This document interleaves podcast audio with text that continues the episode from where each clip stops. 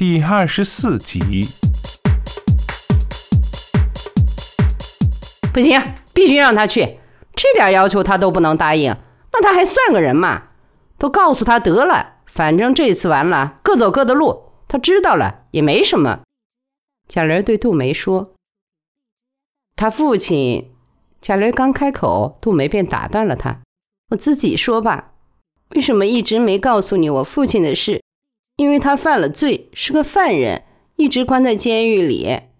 他把我妈妈杀了。”用绳子勒死的。他想和他的一个学生结婚，因为他对国家的一项事业有特殊贡献。上面有人替他说了几句话，所以就没杀他，判了无期徒刑。从六五年到现在，他今年有七十了吧？杜梅掉脸问贾玲儿：“哦，整七十。”贾玲说：“我妈妈比他小十一岁，我不太记得他了，只看过他的照片。”不漂亮。那天风很大，街上的人都被刮得腾云驾雾的走。方言穿着大衣，竖起毛领，戴了一个大口罩，跟着杜梅换了几次车，到了一所医院。这医院过去是公安部的直属医院，现在交给了地方对市民服务，但仍保留了一个病区，专门收治一些高级犯人。四人帮及各个历史时期的反党集团的重要成员都曾在此就医。那个垂死的老花花公子已经不能说话了，像具木乃伊躺在病床上。盖在他身上的被子没有一点隆起，但他的眼睛仍然很有神，一望可知，他当年一定是敢想敢干、习惯于支配别人的人。尽管他已经行销骨立。仍可依稀看出他当年的风采。杜梅骗了方言，他其实相貌酷似其父。方言允许他挽着他，并肩站在老人床前。老人的那只手从被子底下伸出来时，方言吓了一跳，似乎是一只断手，不和他的身体任何部位相连，枯瘦灵活，相当有力。他一把抓住方言的手，紧紧攥了一下。像是一个意味深长的暗示，他的眼睛露出些许的笑意，接着像字幕一样轮换出现恳求、期望和信赖的神情，最后出现了一股凶光，一道咄咄逼人的锐利寒光。方言清楚地意识到，这是一个威胁，一个警告。他的眼光暗淡了，像关了电源的电视屏幕渐渐变黑。他的手也无力地松开，耷拉在床边。他急促的呼吸，喉咙发出呼呼的痰声。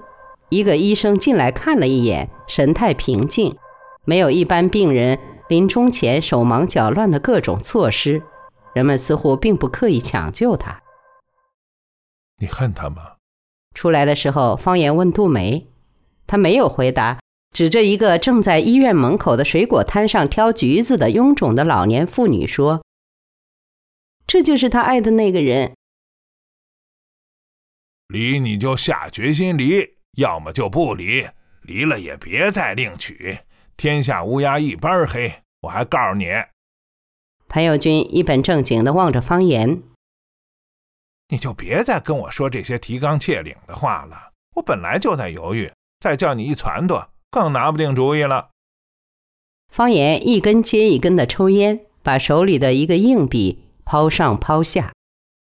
他们协议已定，正式办了离婚手续。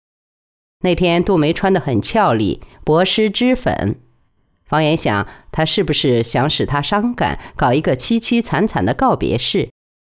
他的性格中有一种刚强的东西，或者不妨说，他也有很自尊的一面。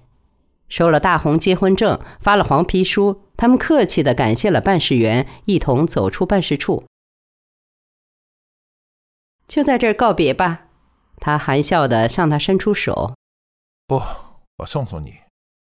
方言跟着他往东去的公共汽车站走。啊，不必，就在这儿分手挺好的。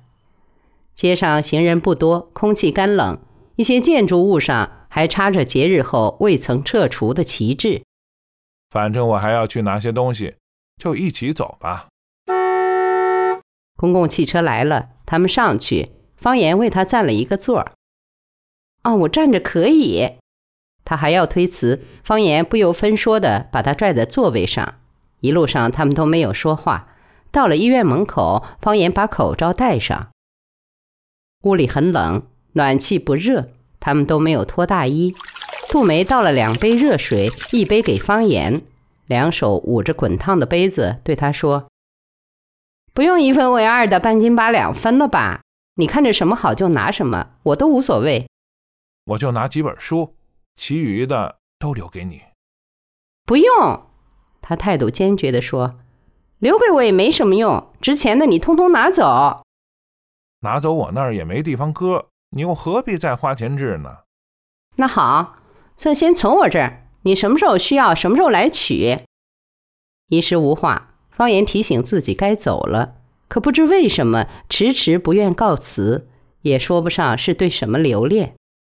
有什么东西可以吃吗？饿了，身上冷。有一天没吃东西，我也饿了，又不好意思留你吃饭。我想留下来吃饭，想。方言连忙说。把大衣脱下。杜梅忙着准备食物时，方言在屋里溜过，捡起他床头扣着的一本看了一半的书，翻翻内容。看这种书干嘛？哦，没事，看着玩。多出去找找朋友，别老一个人闷在屋里看书，会把情绪弄消沉的。老实说，我担心你。我希望你不要觉得我假惺惺的，我真的愿意你。怎么说呢？嗯，一个字儿，好。你瞧，我不是挺好？方言抬头笑。我知道你不是假惺惺，你也用不着假了。他们坐下吃简单的热饭时，杜梅抱歉地说：“按说应该大吃一顿才对，来不及准备。”他又问：“你喝酒吗？这儿还有你喝剩的半瓶酒。”不喝。方言说：“喝点吧，暖和暖和。我也喝点儿。”那就只喝一点儿。方言伸过杯子接酒。怎么说呢？这话特难说。可不说，我心里又实在憋得慌，总像什么事儿没做彻底。说吧，现在我们还有什么不好明说的？可以说点实话了，不谈具体问题，只说情绪。我觉得我有点对不起你。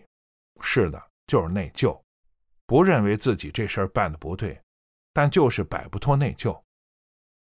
我知道了，我很高兴。哦，你不必为我解脱。